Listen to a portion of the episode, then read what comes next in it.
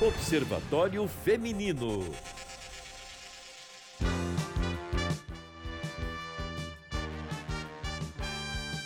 Observatório Feminino no ar comigo, Amanda Antunes, e com as jornalistas Alessandra Mendes. Bom dia, Alessandra. Ei, Amanda, bom dia para você, bom dia para todo mundo. Mais um Observatório Feminino no ar. Bom dia, Aline Neves. Bom dia, Amanda. Bom dia, meninas. Bom dia para todo mundo que está escutando a gente neste domingo. Bom dia, Fernanda Rodrigues. Bom dia, bom dia para todo mundo que está na escuta.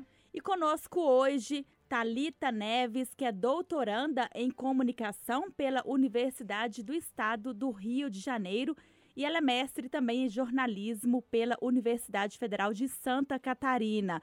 A Talita é responsável por uma pesquisa sobre a disputa de classes e construção de narrativas de time do povo e time da elite na cobertura de rivalidades entre clubes do futebol brasileiro. Talita tem uma trajetória acadêmica com trabalhos envolvendo o futebol, mas eu vou pedir para ela explicar para a gente a escolha recorrente desse tema. Talita, bom dia, obrigada pela presença. Oi meninas, bom dia, é um prazer estar participando aqui do Observatório Feminino. É, trazendo um pouquinho aí da minha pesquisa. Talita, então, vamos começar falando pelo seu trabalho mais recente, não é isso? Que é a tese Time do Povo versus Time da Elite. Talita, o objeto desse, desse, estudo é a construção né, de estereótipos na cobertura de 12 rivalidades clubísticas do futebol brasileiro, contemplando aí as cinco regiões do país. Explica pra gente, Talita, sobre a sua tese. Então, muita gente, quando eu falo da minha tese, me, me vem muito com o tema da violência no futebol. E eu não trabalho especificamente com violência, né? Tanto é que fica muito claro nas minhas pesquisas o termo rivalidade. E a questão da rivalidade clubística e da construção dessas narrativas, para mim, é um, um, aspecto importante, porque, é, no meu ponto de vista, existe aí uma pretensa luta de classes muito construída pela imprensa, né, por nós, jornalistas esportivos especificamente, também pela cultura torcedora em si, de que um time representaria aí, né, a elite da cidade e o outro time o povo. O marketing dos clubes também faz muito isso, né? A gente vê hoje em dia é, isso sendo uma, uma busca muito frequente aí da construção da publicidade, do marketing em cima dos clubes, de, de tornar esses clubes times do povo, né? Que hoje já se entende que, que o torcedor quer ser visto enquanto é, um, um alguém que torce para um clube, suposto clube do povo. Mas a gente vê isso muito enraizado no futebol. Eu coloco aí as cinco regiões do país, porque é, eu tenho a pretensão de fazer essa pesquisa de um modo bem amplo, aí, englobando cerca de 12 rivalidades. E em Minas eu vejo isso muito recorrente com Cruzeiro e Atlético, assim como vi na minha pesquisa de mestrado, que foi sobre a rivalidade Grenal. Vejo isso também no Nordeste, apesar de ali ser um pouco mais diluído, é meio como se todos os times fossem povo, assim, né? Porque eles estão sempre lotando estádio, mesmo quando os clubes estão na série B, na série B, série C, enfim, série D, como foi o caso de Santa Cruz. Então eu vejo que isso se perpetua no Brasil. Então é mais ou menos por aí que vai caminhando a minha tese. Ainda tenho mais um ano de trabalho pela frente para poder entender como se dão essas construções aí no, no Brasil. Engraçado que a Talita vai falando e aí eu vou me recordando assim de como os clubes de fato usam muito né, desses argumentos e as torcidas também é, levam para o estádio faixas aqui em Belo Horizonte, falando especificamente de duas torcidas, né? Torcida do Atlético e torcida do Cruzeiro. Houve uma disputa recente, eu não sei se a Thalita acompanhou, imagino que sim, que a área dela de estudo, sobre quem seria o time do povo. Então, uma torcida levou uma faixa, time do povo, e aí a, a outra levou uma faixa com, com outra forma de dizer que era time do povo, ninguém quer ser o time da elite, e aí vão discutir história, de onde nasceu o Cruzeiro, de onde nasceu o Atlético, mas as duas torcidas querem ser o time do povo.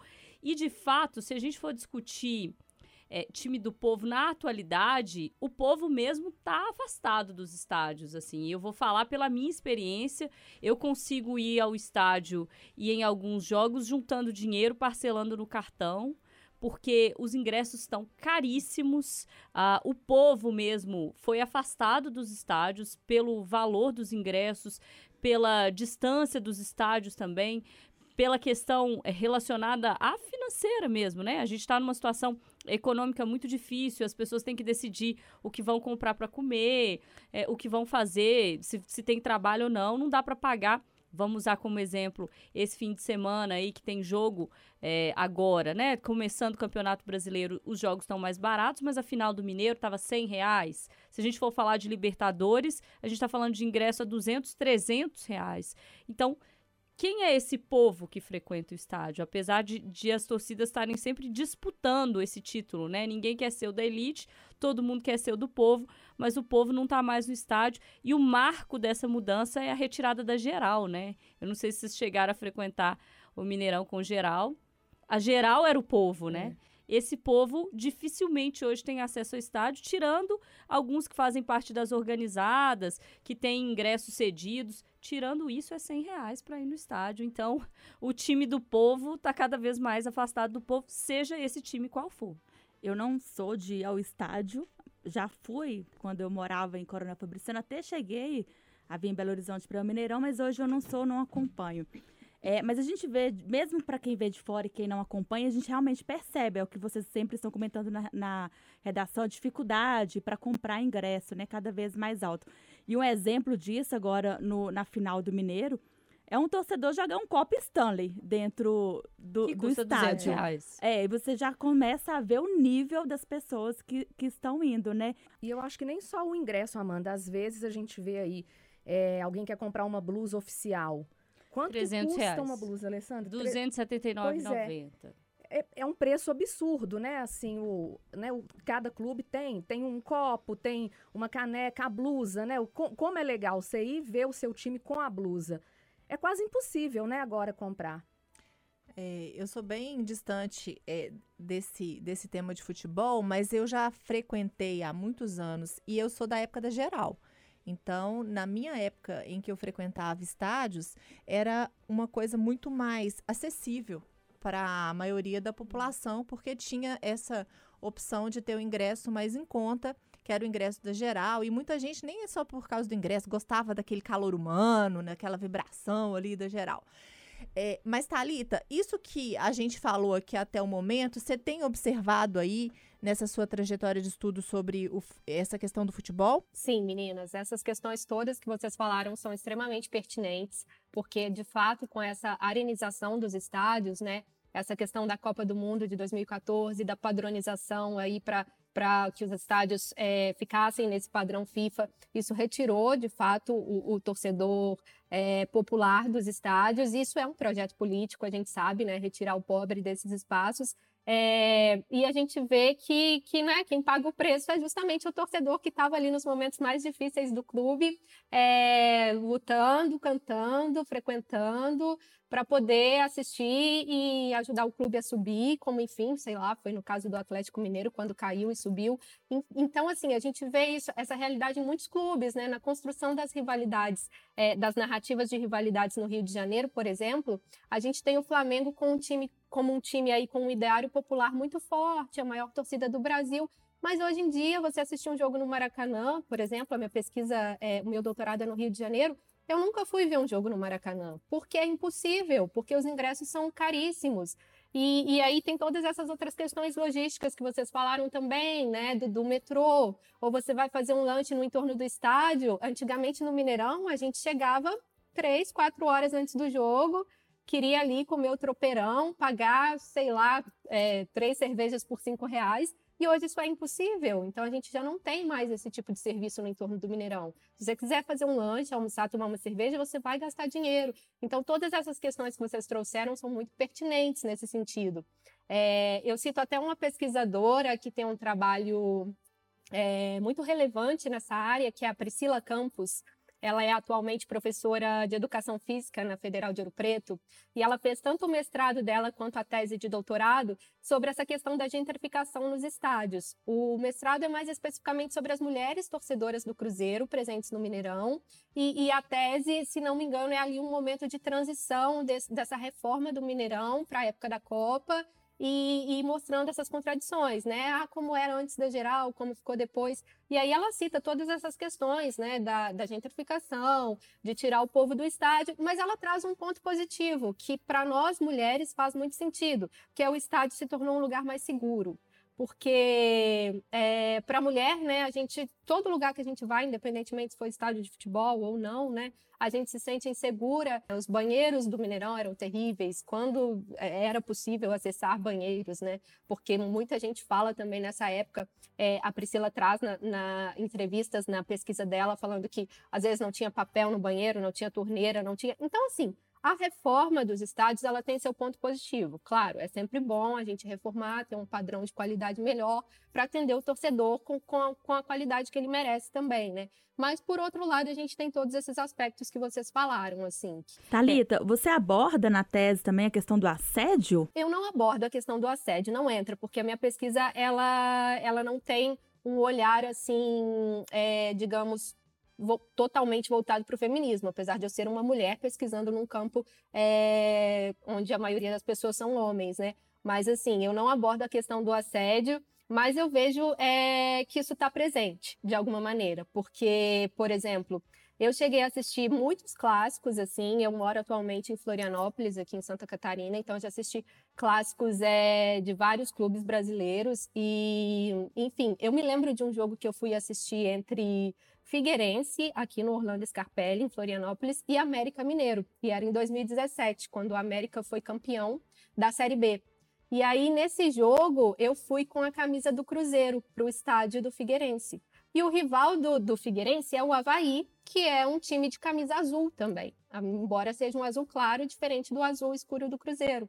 E aí, nesse jogo, é... eu não me senti assediada, vamos dizer assim, mas o, o, policiamento daquele jogo, os policiais militares, eles me barraram porque eu estava vestida com uma camisa azul que poderia ser uma afronta da minha parte ao torcedor havaiano, havaiano rival ali do Figueirense. Então eu fiquei pensando, será que eles teriam parado um torcedor homem com uma camisa do Cruzeiro que não tinha envolvimento nenhum com o jogo, que não ia fazer diferença no resultado da partida, que, né, independentemente da camisa que eu estivesse ali, não fosse de fato a camisa do Havaí, não faria diferença nenhuma naquele jogo. E aí o policial me parou, me impediu de entrar no estádio.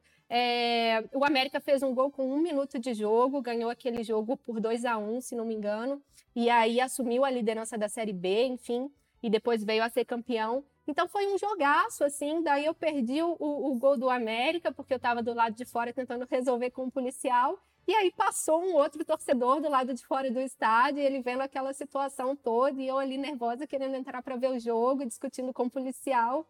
E aí ele me emprestou a camisa. Ele chegou e perguntou o que estava acontecendo. Eu falei: olha, não querem me deixar entrar com uma camisa do Cruzeiro no estádio do Figueirense, que não tem nada a ver com o Cruzeiro. E aí esse cara estava com uma camisa verde, por coincidência a cor do América, e ele tirou a camisa e me emprestou a camisa para eu poder ver o jogo. E assim, é, no fim das contas, eu fui descobrir que esse cara que me emprestou a camisa era um jogador do Figueirense, que não tinha sido relacionado para a partida. Então, no final, fui devolver a camisa, fiquei sabendo disso, agradeci ele. No final, virou uma história engraçada, a gente sorriu.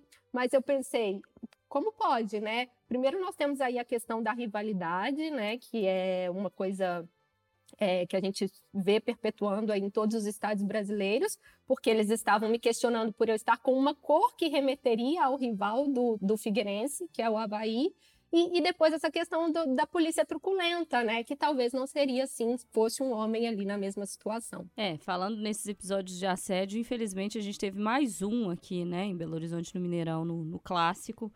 É muito triste a gente ter que falar sobre isso, pedir providência para isso ainda em 2022, tanto da polícia quanto do estádio, né, que tem responsabilidade, precisa agir.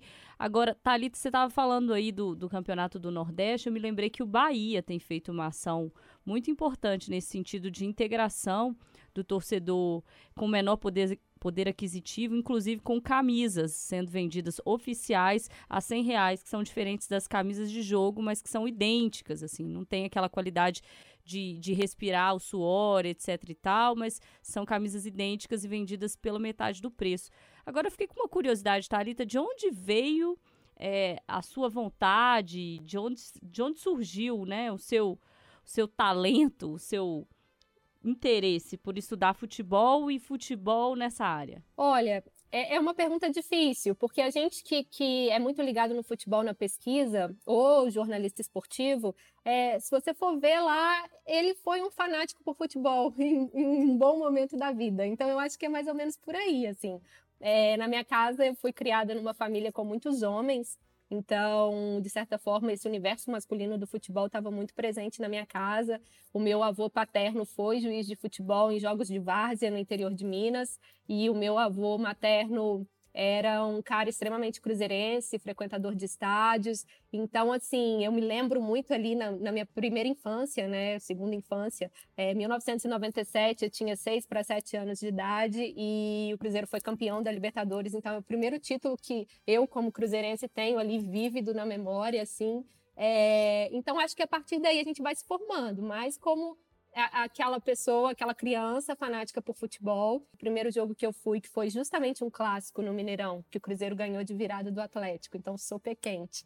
É, esse jogo foi em 2008, então, assim, na minha época, os meus pais ficavam com medo, né? Ah, vai para o Mineirão, é uma mulher, e aí? Então, assim, sempre tinham essas questões, mas o futebol, de certa forma, também sempre esteve presente na minha vida, mesmo sem eu frequentar os estádios. Então, a Rádio Tatiaia, Alberto Rodrigues, por exemplo, quantas vezes escutei jogo no radinho, e isso é algo muito da minha família. E agora, morando fora, é, nessa condição econômica que a gente está, né, sem pacote de Premiere, ou seja lá o que for, também escuto jogos aí no radinho, enfim, e é assim que eu acompanho meu clube, é, que inclusive vem aí como eu espero, né, que numa boa fase, numa melhor fase, para finalmente a gente voltar e ter o acesso à Série A. Então, de alguma forma, o futebol ele foi se cristalizando na minha vida até chegar na pesquisa. E aí, quando eu entrei no jornalismo, né, que foi antes da pesquisa, quando eu fui decidir me tornar jornalista e fui estudar jornalismo, eu já entrei na universidade com essa ideia de trabalhar com jornalismo esportivo.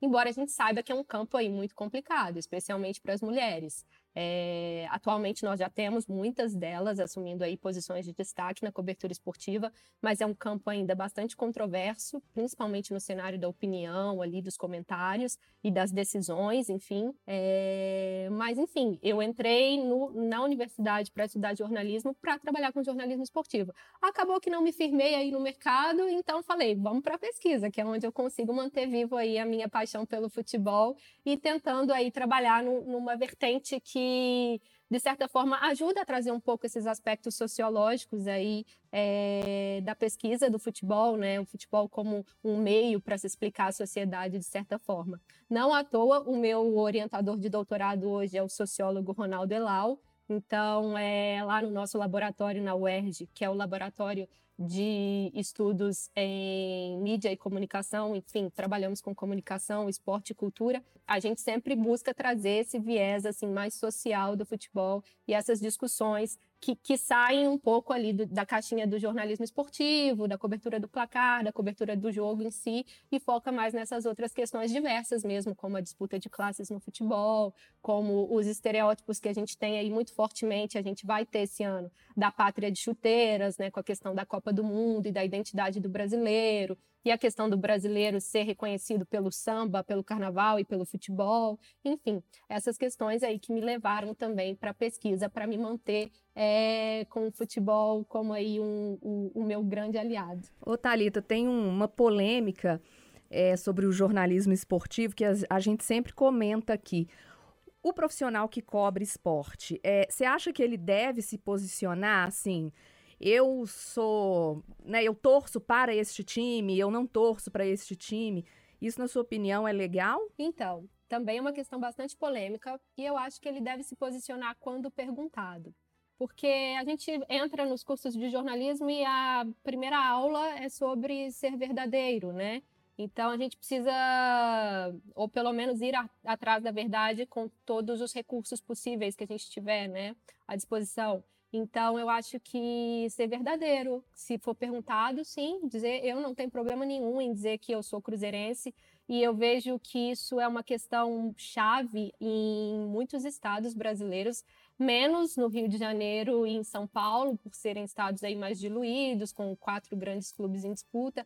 Mas, por exemplo, na minha pesquisa de mestrado, que foi sobre a rivalidade entre Grêmio e Inter, na, no jornal Zero Hora de Porto Alegre, eu tive um grandíssimo problema com isso, porque na minha pesquisa do mestrado, eu estava avaliando justamente essa questão, assim, do jornalista esportivo, de certa forma, tender ali na matéria que ele está escrevendo, talvez a priorizar alguns aspectos em relação ao time que ele torce e silenciar outros. Mas a gente sabe que isso faz parte do jornalismo como um todo. A matéria ela carrega um certo grau de subjetividade das experiências do jornalista. Só que assim, o jornalista ele tem que ser um profissional ético e responsável. Então, antes de tudo, ele tem que estar comprometido em passar a informação é, bem apurada, né, verificada ali, conforme todos os meios legais que ele dispõe. Ele não pode mentir, ele não pode inventar.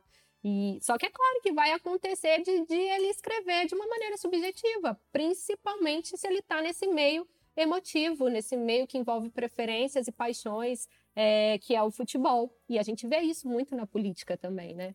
Então, assim, eu acho que, que, que nessa questão é, cabe ao jornalista ser ético para poder manter um equilíbrio aí entre é, não distorcer matérias por fins meramente políticos, é, mas ao mesmo tempo ser ele mesmo, né? Mostrar que ele também é um ser humano, que eu acho que essa sensibilidade também traz algo a mais para a matéria, né? Mostra que tem uma pessoa ali fazendo um trabalho e é uma maneira do torcedor que lê se identificar também. Tanto é que na minha pesquisa do mestrado, lá na Zero Hora em Porto Alegre, eu via isso muito claramente. Assim, um dos resultados da minha pesquisa era que é, eu notei uma suposta tendência editorial da Zero Hora para colocar os jornalistas que são é, que eram gremistas cobrindo o Grêmio e os jornalistas que torciam para o Inter cobrindo o Inter. E isso não quer dizer que as matérias não eram matérias bem feitas, muito pelo contrário, assim, eu avaliei o momento de 2016 lá na Zero Hora, que foi o momento que o Inter caiu pela primeira vez no Campeonato Brasileiro.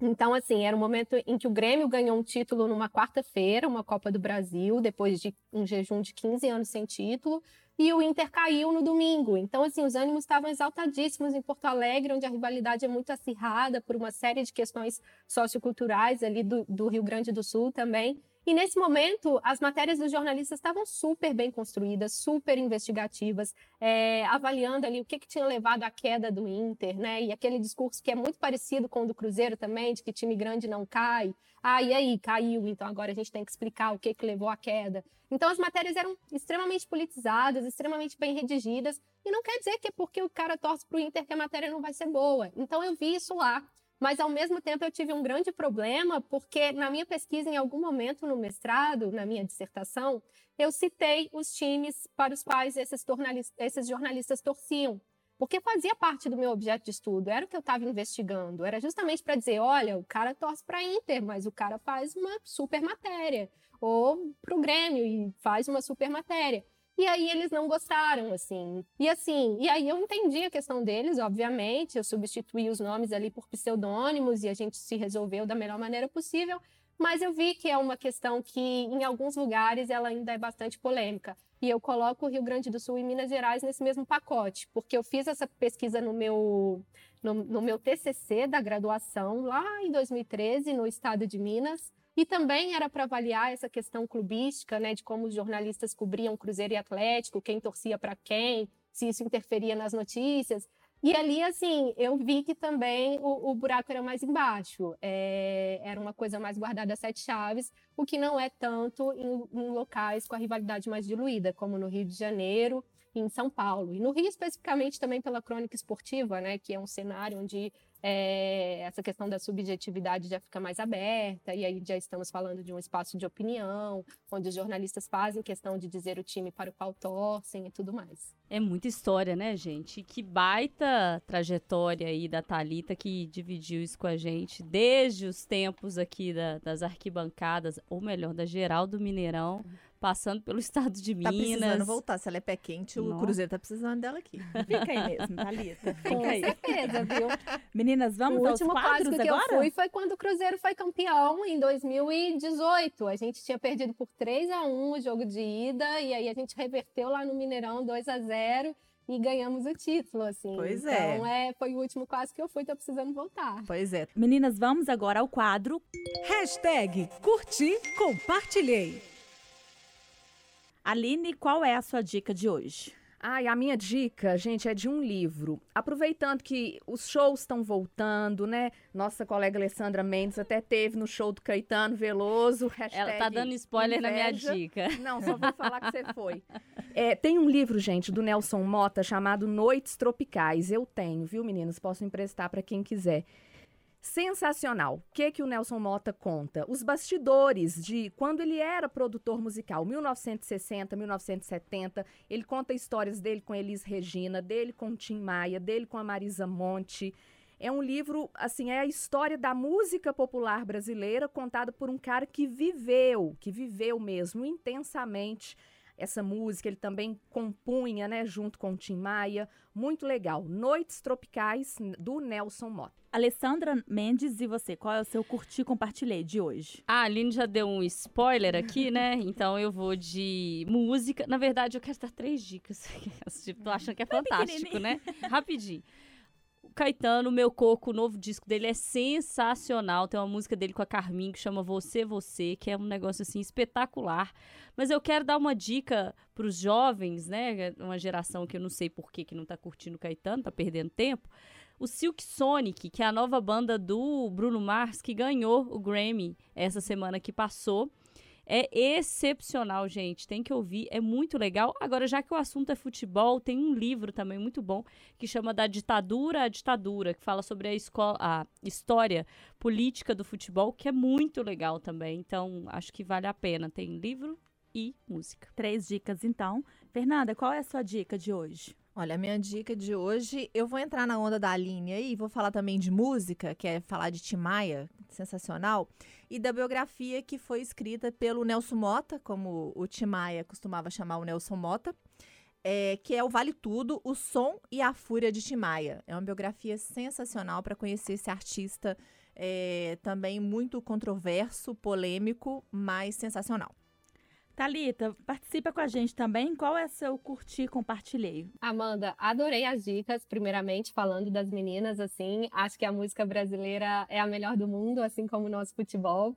E a minha dica, ela vai misturar aí um pouquinho de futebol e música. É um documentário que, que ele já tem um certo tempo de lançamento. É o documentário Democracia em Preto e Branco, do Pedro Asbeg, de 2014, é, que fala ali sobre a história da democracia corintiana foi gravado antes de 2014, então conta ali com depoimentos do Sócrates, quando ainda era vivo, enfim, do Casagrande, Vladimir, os jornalistas da, que participaram é, da construção né, desse movimento também, como Juca Kifuri, tem depoimentos do, do ex-presidente Lula, e a narração do documentário é da Rita Lee, que é uma corintiana, é, fanática, então assim é um documentário que mescla ali muitas imagens de arquivo, muitas muitas imagens históricas, né, da, da época ali dos anos do golpe de 64 até a campanha das diretas já, muito bem narrado pela Rita Lee, que envolve muita música também, porque trata ali do momento não só do ativismo político de um dos clubes mais associados à popularidade no futebol brasileiro, que é o Corinthians, né?